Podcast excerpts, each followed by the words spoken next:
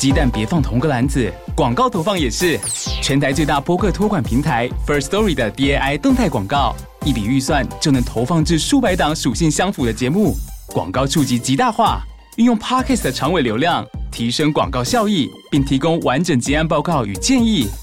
即刻来信 First Story 投放广告，即享受八五折优惠。详情请见节目资讯栏。美好旅行像天堂，糟糕旅游是业障。大家好，欢迎收听消业障旅行团，我是各位的随团领队 Brian。在今天节目一开始的时候呢，我想要考大家一个关于翻译的问题，看一下大家的英文程度怎么样。就是呢，不知道大家有没有办法把“用心良苦”这句话翻译成英文的意思？那给大家一个提示，就是它是两个英文单字的组合起来的。那不知道大家知不知道怎么翻呢？给大家三秒钟的时间想一下，三、二、一，好。我这边公布正确答案，正确答案就是呢，well intention。如果我们的听众朋友有办法翻译出来这个意思的话呢，或者是你用其他的方式翻出来的话呢，我觉得都还蛮算蛮厉害的。但如果你翻译的不是这两个字，或者是你不知道怎么翻的话呢，也没有关系，因为实际上呢，我一当下一开始我也不知道这怎么样，这要怎么翻译。但是我觉得比较有趣的一件事情是呢。如果你把这两个单字 well intention 拿去 Google 让它在英翻中的话呢，你会发现它翻译出来的意思呢叫做善意的或者是出于好意的。为什么会突然问大家这个问题啊？其实也没有什么别的意思，就是我不知道大家听众朋友有没有人跟我一样现在有在使用 YouTube Music，就是呢，它我觉得它有的时候啊会有一些很奇妙的事情会发生。什么样奇妙的事情？就是有的时候你会发现它明明就有一些是。外国歌手的名称、专辑名字，然后歌名，他会把它翻译成中文。也 maybe 当时可能这个在台湾发行的时候是有翻译成中文，可是让我更费解、不能理理解或联想的东西，就是他有时候也会把一些中文的歌手，把他的名字，还有他的这个专辑名称跟歌名呢翻译成英文。所以呢，像我前阵子啊，一开始在听的时候呢，我有听到一首是艾维儿的专辑。然后他的一首歌，然后那个时候因为艾维儿他其实英文跟中文差不多嘛，所以我就知道哦，这个是谁。然后这个歌名 OK 翻译成中文，虽然我不知道他怎么翻的，原本是怎么，但是无所谓，我知道他是谁。但是后来呢，我昨天哦前两天吧，就又听到一首歌，那他是写英文的哦，歌名然后歌手然后专辑都是一样，他的歌名呢是写 Well Intention，然后呢这个歌手是应该是 Phil Chang 吧，应该是这样子，专辑名称我忘记了。然后我就觉得说，哎，这个是谁啊？看起来那个姓张的应该是某个歌、某个台湾的或中国的歌手吧。然后歌曲一放出来的时候，我就觉得啊，好耳熟啊！那这是什么歌呢？想想想，哎呀，突然才想起来，哦，原来是用心良苦。我当下真的完全反应不过来，因为我不知道用心良苦它是这样子翻翻译成 well intention。因为我好几次在节目上可能也跟大家讲过，我没有觉得我的英文程度很好，就一般般，还过得去勉强。所以，假设今天如果要我翻译“用心良苦”的话，我可能会兜着圈子，就是讲一大堆东西，然后去形容这个“用心良苦”的感觉。那反过来呢？如果今天要是要英翻中 “well intention”，如果让我翻译的话，我可能听到我也是直翻，就是呃善意的这样子。嗯、那可能我可能不会把它翻译成“用心良苦”。就像之前你们可能有看过一部电影叫做《乱世佳人》，但是你去查它的英文，它是写 “Gone with the Wind”。然后他，你又不能写跟风一起走，你要把你要把它翻译成随风而逝，就是就是我觉得中英文翻译其实互翻也没有真的这么容易啊。但是我今天只是要跟大家表达说呢，其实我就前阵子在用那个 YouTube Music，我觉得它会有一些这种很奇妙的状况跟大家分享一下。如果你要问我说 YouTube Music 跟呃像是 Apple Music 或者是 Spotify 有什么差别呢？我觉得。各有千秋，但是 YouTube Music 它的好处是因为，首先第一个，你就是买了这个 YouTube Premium，那这个东西就是你可能有发现，在这一阵子，你会感觉到它的广告时长真的越来越长，已经不是那种什么五秒、六秒跳过、十五秒跳过，有的已经是几十秒了。所以真的会越来越受不了，然后刚好这一阵子就有一个朋友在问说要不要一起加入这个 Premium 的这个名额这样子，我就想说啊，那就一起加，反正也不不是非常贵，但是可以换来你不少的广告时间，因为大家可能有在用的人大概也知道这一阵子挡那个挡广告软体哦，挡挡广告软体蛮凶的，所以其实就会变得越来越麻烦。那你加入这个 YouTube Premium 之后呢，这些影片啊或者是音乐啊就可以背景播放，你就可以把它当成一般的音乐软体来用，然后你也不用等待这么长的广告时间等等，我觉得还算蛮方便的。那它比起 Apple Music 跟 Spotify 的好处呢，就是它可以找到一些你在 Apple Music 跟 Spotify 上面可能找不太到或不太好找的音乐，比如说呢，像是他们会有一些版权的问题，但是 YouTube 上面比较不太一样的感觉，比如说。呃，像是恰克与飞鸟的歌，你在 Apple Music 上面跟 Spotify 上面几乎找不太到啊，或者是像一些如果你想要听那个演唱会啊、现场实录啊，还是像一些歌唱比赛或者是音乐比赛哦，这种音乐呢，你可以在 YouTube 找得上找到影片，你就可以听。但是同样的东西，你在这个 Apple Music 或者是在这个呃，Spotify 上面就不太好找，或者是一些比较特殊的选集，像什么抖音歌合集啊，什么热门歌合集，你不见得可以找得到，在 YouTube、YouTube 上面还蛮多的这样子。所以呢，我觉得这。各有它的优缺点啦，但是我最近都是在听这个 YouTube Music，我觉得还算方便。可能这个之后看看有没有什么其他的想法，用一阵子之后呢，有别的想法再跟大家分享。那这边是我自己一点小小心得，他题外话跟大家聊一下。好，那么回归正题，其实原本今天要跟大家分享的内容呢，是在上一集的时候有跟大家提到说，我有去这个纳米比亚十二天嘛，然后我觉得那里是一个还蛮特别的地方，跟其他的非洲国家不完全是一样的。但是呢，就在我录音的前两天呢，我看到了一则新闻，然后我觉得这个新闻不管它是标题、还有内容、还有它的后续的事件呢，都让我觉得这个非常拿适合拿来节目上面聊一下，所以我就就临时决定要把今天的节目内容呢改改成跟大家分享一下我对于。这个新闻的一些看法跟感想，那这个新闻是什么呢？这个新闻的标题就是“华航素食餐之乱，出包还差别待遇”的这件事情。我不知道大家听众朋友有没有注意到这一则新闻？如果你有注意到的话，你应该就知道我接下来要跟大家分享的东西是什么。但是如果你没有看到这则新闻的话，也没有关系，我大概简单的跟大家叙述一下这个新闻的内容。就是呢，之所以会有这一篇新闻的出现呢，起因是因为有一位黄姓，嗯，这不知道自称还是别人说是网红，他呢发了一篇文章，这个文章的内容是这样，他说啊，他搭了一班呢从台北飞北京的华航班机。但是呢，那班华航班机呢，不知道后台是不是出了什么问题，有一堆人事先订了素食餐，等到飞机上发餐的时候才发现拿不到。那这么刚好呢，在这一位网红的旁边有一位中国籍的阿姨，还有他前面呢有一位老外，都发生了一样的问题，都是订了素食，结果没拿到。可是呢，他旁边的中国阿姨没订到的时候，空姐来跟他讲说，他是不是可以只吃两个小菜，然后再多给他一个面包？那那个阿姨呢，只能说好。结果呢，同样发生这个没有订到素食餐的。这个老外呢，另外一个空姐就端着精美的商务舱素食餐给那个老外，他就觉得非常的傻眼，他觉得这不是差别待遇，什么才叫差别待遇？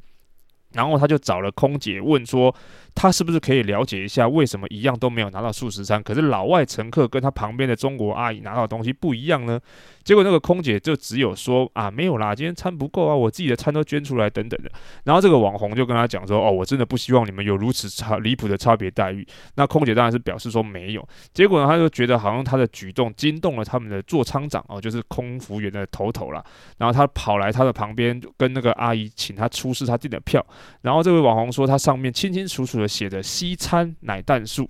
然后这个座舱长的说法呢，竟然是旅行社那边应该没有处理好，请那个阿姨搭机前一定要致电华航办公室再次确认。然后他觉得他好像教育了那个阿姨，好像是他的错一样。他就觉得人家票上明明清清楚楚写了定数十三，结果系统有问题，竟然还要消费者自己负责任，他真是大开眼界，觉得不可思议。而且他觉得座舱长这一切都是要演给他看的。他说阿姨一直很客气说没关系没关系，但是他觉得真的是不能接受这种有够夸张的事情，然后差别待遇等等，然后说。所以呢，他下飞机之前呢，还去问了那个老外，说他是不是有拿到一份商务舱的素食餐。老外跟他说对。所以这篇文章的结尾，最后呢，这个网红说他以后都不会再搭华航了。这些人真的让他觉得很恶心，然后他一定会把这个故事大说特说。所以最后他就把他这个文章呢发布在不知道他是自己的个人的脸书还是粉丝专业，还有这个 D 卡上面。然后于是这个新闻就开始这个发酵出去了。这个新闻之所以发酵呢，我相信也要拜我们这个台湾的媒体还有这个各大新闻的记者所赐。因为呢，为什么发布的很快？是因为呢，他们也不会去跟当事人确认，然后也不会去跟华航 confirm 说这个东西是不是真的，有没有这件事情。反正这个新闻的标题跟内容感觉上就很吸引眼球，所以呢，就放出去了。于是很快的，这个东西就慢慢的在网络上蔓延起来，然后就好像就很多的网友跑去这个华航的官网啦，或者是粉砖上面噼里啪啦骂了一堆，讲说这个华航就是歧视啊，对外国人比较好啊，歧视中国人啊，歧视台湾人啊，自己曾经也遇过什么样的事情，华航的处理状况就不对啊，自己也曾经订过素食餐，遇到怎么样怎么样的状况，噼里啪啦讲了一大堆，结果呢，就是整个就延上了之后呢，后来马上就发现这个华航呢开始这个自己的空服员好像也有在网络上面讲说，实际上当天的状况延上的程度呢，连华航自己都出来澄清说呢，根本就没有所谓的差别待遇，因为实际上呢，那两名乘客都没有在系统有显示有订特别餐，空服员只是当下依照旅客的需求，然后把商务舱能够拿来应用，或者是飞机上其他能够应用的那些资源呢，比如说素食的泡面等等的，提供给旅客，尽量让他们去满足他们，然后谁先提出了就谁先处理，并不是像这一名网红上面写的这些东西讲说他们差别待遇，还是说给老外就比较好，给中国大妈就不好等等之类的。然后呢，没有所谓的这个差别待遇或者是歧视的这些事情，通通都没有。然后也是是因为这些澄清，还有包含像是空服员，好像这个自己当事人好，或者是苦主，他说呢，他有在网络上澄清之后呢，这个风向好像慢慢就变了。然后结果大家就噼里啪啦开始回头骂这个网红，说好像就是自己讲了一些有的没有的东西。然后于是这个网红就把他自己的粉个人脸书啊、粉专啊、IG 啊，通通关掉了。然后好像是这两天然后跑出来澄清道歉这样。我是没有去看那个后续他的道歉这些东西，因为我只看到他把粉砖那些都关掉，IG 粉脸书什么都关掉，D 卡文章也删掉这样子。好，那这个大概就是新闻的内容。接下来呢，我要跟大家分享一下我对于这一个新闻还有它事件的一些相关的东西，我自己的个人的看法跟想法。这样，好，首先呢，我们来讲一下这篇网友在网络上发的这篇文的内容。呃，如果大家猛一看啊，其实这个文章其实还蛮真的，蛮耸动的。所以你可能乍看之下会觉得它真的有这么一回事，有歧视、有差别待遇。因为这个话题哦，真的很容易吸引人家的眼球。但是如果你认真一点看，甚至如果你有一点航空票务基本的认识啊，或者是你自己常常搭飞机，甚至自己订机票，还有自己订过特殊餐的话，你可能就会看得出来，这一篇文章多多少少有一定程度的脑补或者是加油添醋的部分，当然 maybe 是为了加强效果。但是比如说，我举个例子啊，像是他说他的这个举动呢，惊动了座舱长，然后他呢就来关心这个中国阿姨出示的那张票，票上面清清楚楚写的西餐奶蛋数。OK，如果各位你有订过这个特殊餐，或者是你对这些稍微有点了解的话，你就知道，在你的登记证或者是电子机票收据上面，绝对不可能用中文写的西餐奶蛋素，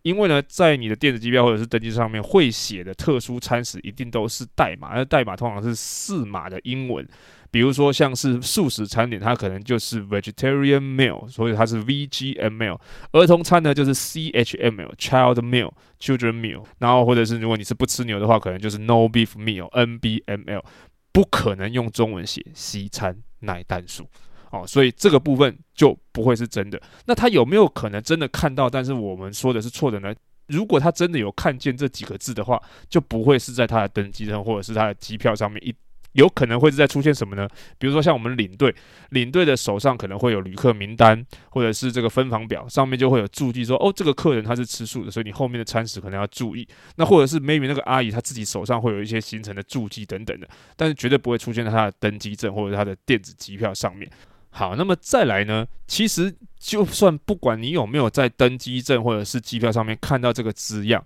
其实，在空服员他自己的手上，他们也有一份这个乘客的特殊餐食跟他们的座位。我不知道大家如果在搭飞机的时候，你有没有曾经注意过？其实飞机上你一登机的时候坐好的时候，你就会发现有一位空服员，通常是一位了，有可能是两位，手上就会拿着一份像报表纸的东西，然后去找乘客，然后一个一个跟他们对资料。那个对资料拿着报表纸的这个工作呢，其实就是在确认这个位置上面这个乘客是不是有订特殊餐，他有没有换位置。那等一下送餐的时候要送到哪里？所以呢，像我们领队在带团的时候，假设你的团员里面有人订这个机上的特殊餐食，然后他有可能换座位，或者是你在底下有帮他调整过座位的话，我们就会在上去的时候去找这一位对餐的这个空服员，然后跟他讲说哦，我们的团上有这个旅客，他是有订特殊餐，但是他位置呢从哪里换到哪里，所以你等一下对餐或者是送餐的时候呢，是不是可以去到这个位置，你就可以找到人这样子。所以实际上，旅客到底有没有订特殊餐食，或者是说这一班航班上面到底有多少的旅客订特殊餐，那些空服员只要看一下他们手上那一份航空公司系统跳出来的报表资料，就能够一清二楚。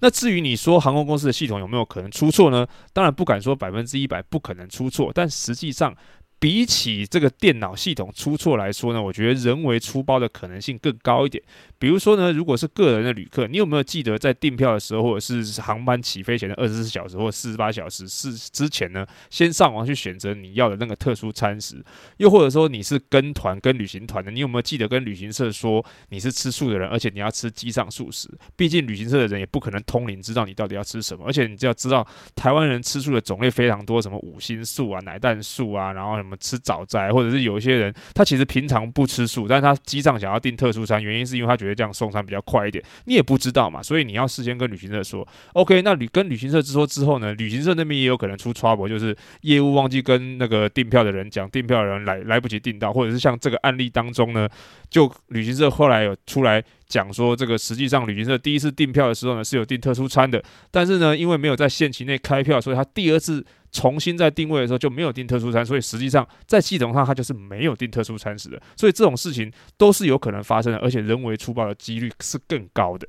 但今天不管是什么样的原因，或者是哪一个环节出了状状况，总之呢，最后就是有数十的旅客他们没有订到特殊餐点，然后呢，造成了他们在飞机上没有东西可以吃。其实呢，这样的状况出来的时候，其实空服员说真的啦，他们如果不管你也其实也不能怎样，因为实际上系统上面就没有显示。只是大部分的空服员还是会很好心的秉持着服务的心态去满足这些客户，满足那些旅客的需求，所以呢，他们就只能就机上现有的资源呢去。调配看看能不能生出一些东西给那些旅客来吃。那比如说像在今天这个新闻的案例里面呢，就其中有一位他们的空服员把自己要吃的这个素食餐点给提供了出来，然后就给那位他们这个网红所看到那个老外吃了嘛。那但是今天机上不止一个客人需要吃到素食餐点。那其他的客人呢？一如果已经没有素食餐点的情况之下，他只就只能看看去飞机上有没有什么素食的泡面啊，还是有没有餐点是客人没有吃，但是那些小菜是素食可以吃的，就提供给他，或者是面包多给一两个。那如果真的都没有，就看看有没有机上一些零食啊、饼干啊、糖果啊，去或者是即便果汁多给一两杯，去给其他的素食的旅客。那当然，你如果说今天这样子的做法呢，是不是有他的不妥之处？其实说真的，就事后诸葛的角度来说呢，我也觉得把空服员自己的这个餐点 share 出去的这个做法，我觉得不是太 OK。因为我觉得不 OK 的点是在于说，我觉得空服员自己不应该饿肚子，因为他如果自己真的也是吃素的话，其实飞机上他也找不到其他的餐点来吃，而且他还是需要工作的人，不像是其他的一般的旅客。而且呢，今天这个新闻的案例又这么好巧不巧，飞机上就是不止一个乘客有这样子想要吃素食餐，但是却没有订到特殊餐的情况发生。于是呢，如果你那个空服员反而今天如果秉公处理，大家都没有得吃的话，一切问题就通通不存在了。反而你把自己的一份餐点提供出去，但是导致其他人却没有收到一样的餐点的时候，会有可能让其他人，包含这一个网红，就误解了空服员有歧视这样的事情发生。也就是因为这个原因，所以后来事后华航听说发了一个内部公告，说不准再把这个组员的餐点提供给客人。原因就是因为很简单嘛，孔子说的“不患寡而患不均”嘛，你不提供都没事，你提供了一份出去，其他人就会觉得，诶，那你是不是不太公平？这个东西呢，就让我想到，我知道有一间旅行社，其他有没有我不确定，但是我知道有一间旅行社会把他们的短程线东南亚线的领队的飞机餐特别订强制哦，订成这个素食餐，原因就是因为担心他们要是团员里面有人吃素，但是飞机上没有订到或忘记订到素食餐的时候，领队可以把他的餐点让给那一位素食的旅客。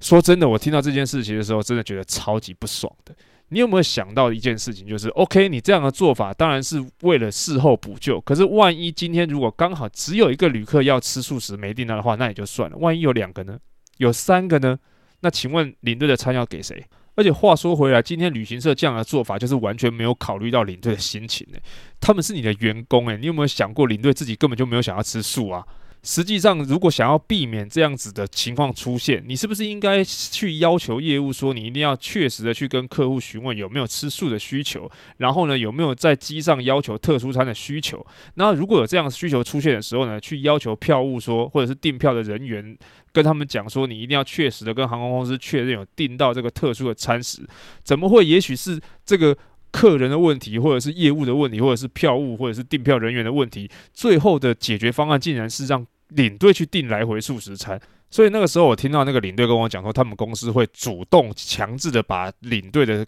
来回飞机餐订成素食餐的时候，我真的觉得这件事情真的蛮莫名其妙的。不过呢，撇开这个旅行社跟领队的这些东西，我们不讲哦。我们讲回这个事件的本身，这个网红他所认知的这个歧视，或者是他所谓爆料这些东西，说真的，在我看来，就有一点像是你可能有听过人家讲，比如说在捷运或者是火车上面一个。不相干的第三人，然后他可能在指责一个坐在博爱座上面的学生，然后他不去让座给一个可能老人或者是孕妇。说实在的，你既不是当事人，你不是那个坐在博爱座上面的学生，你也不是那个老人或孕妇。其实你为什么要用这种自以为是的正义感去批判或者是去公审那个坐在博爱座上的学生呢？你怎么知道那个学生他可能不是因为自己的一些身体的状况，或者不舒服，或者是受伤等等的原因，所以他需要坐在那个地方休息？那你也不是那个老人、孕妇。当然，老人跟孕妇他也许需要不爱坐，但是他们除非他们是聋哑人士，他们能够自己表达。你怎么知道老人会不会是他其实就没有想要让别人让座给他，他不想要被当做是一个老人，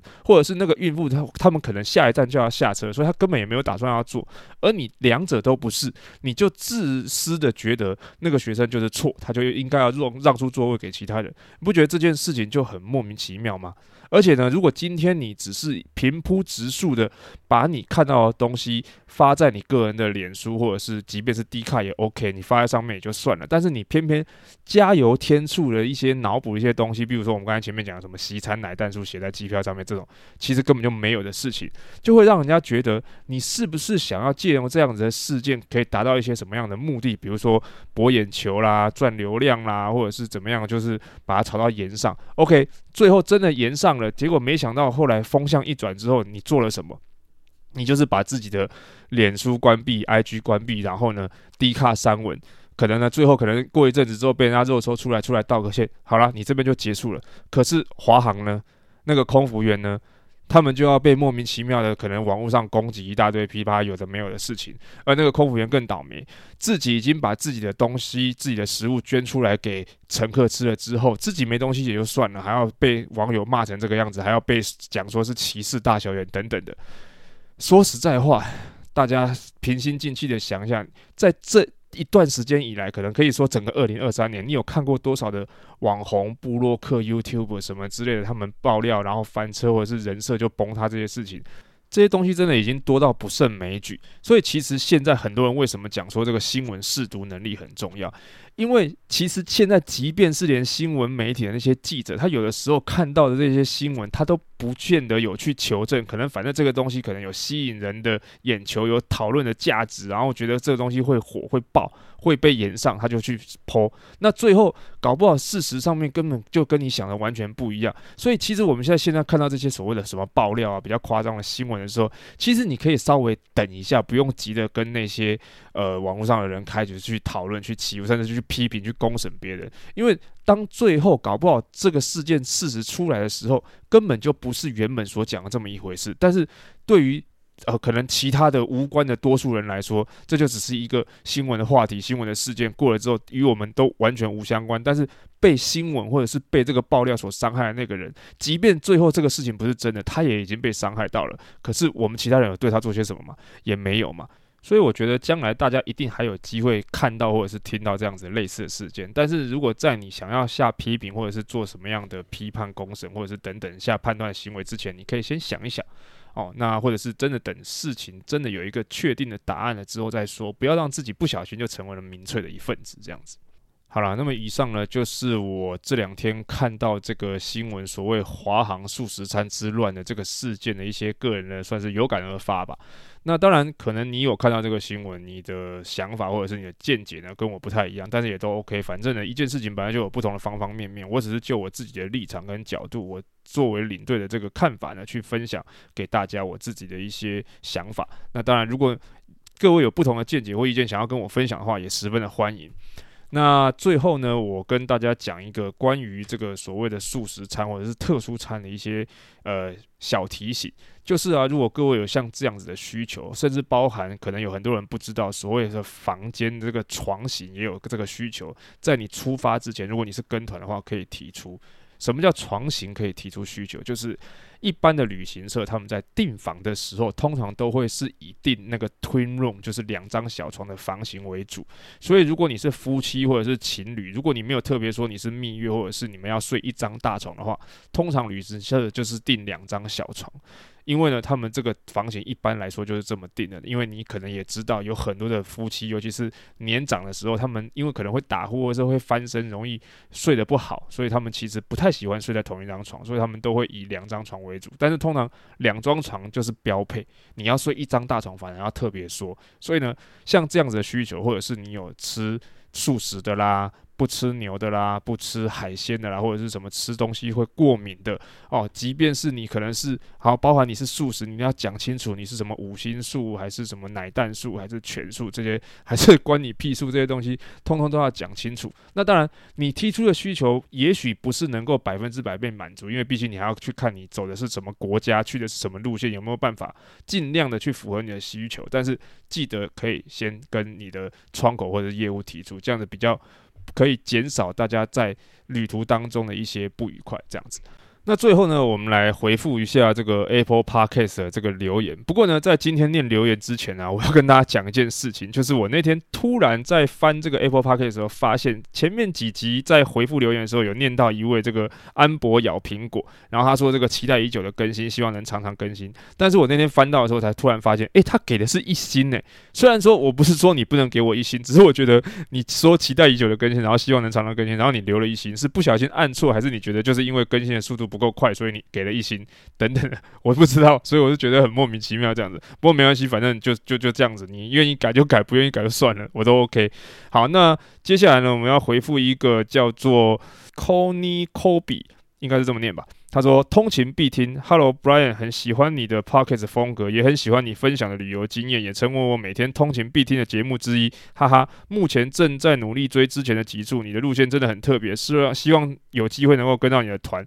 好，感谢这位 Connie Kobe 的留言。那之后，如果公司有比较早提前的去分配这个团，然后有时间可以让大家报名的话，我也会尽可能的让大家知道。如果你有兴趣想要报名的话，但是这个团费不是很便宜哈。啊，或者是说我自己有办一些团，像土耳其什么的话，如果有这样子的机会的时候，我也会分享给大家。那我会尽量的这个持续更更新，也希望你能够继续支持，感谢。好，那下一位是这个一零零八 JU，他说这个巴尔干主题很好听，敲完更多巴尔干主题，讲得很精彩，可以更了解不了解的国家。好，一样感谢这位听众朋友的留言。那巴尔干的系列一共五集，已经在上上个礼拜的时候呢就已经做一个完结了。希望你喜欢这样一个系列，也希望你可以继续支持后面节目分享的每一个集数，这样子，谢谢。好，那最后再念一个是来自 Spotify 的留言，留言的人是 Nicole，他说感谢 Brian 的分享，喜欢听你跟 Lee Kido 的节目啊，就维尼的节目，他说真的会让他觉得每次都好像在参与出国前的行前说明会，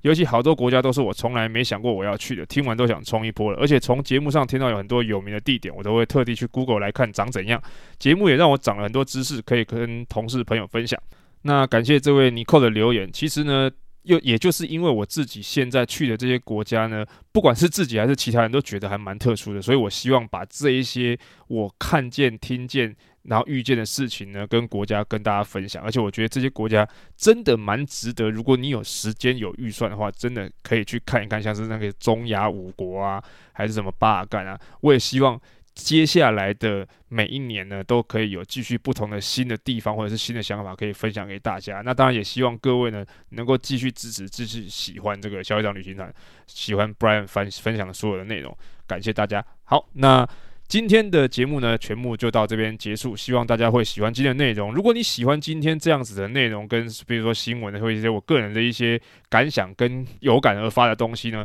也欢迎各位可以像前面几位一样，来到 Apple Podcast 或者是 Spotify 上面留下你的五星评论，留下你的留言。当然，如果你不想要在这种公开的评论上面讲的话，你也可以到消业障旅行团的 Facebook 粉丝专页或者是 IG 上面私讯或者是留言跟我说，我都会一一的跟大家回复。那今天的节目呢，就先到这边。但是呢，在下一次上新集数的时候，已经是过完年了，所以在这边也先跟各位拜个早年，希望大家呢新年快乐，恭喜发财。下一张旅行团，我们年后新年后龙年见啦，拜拜。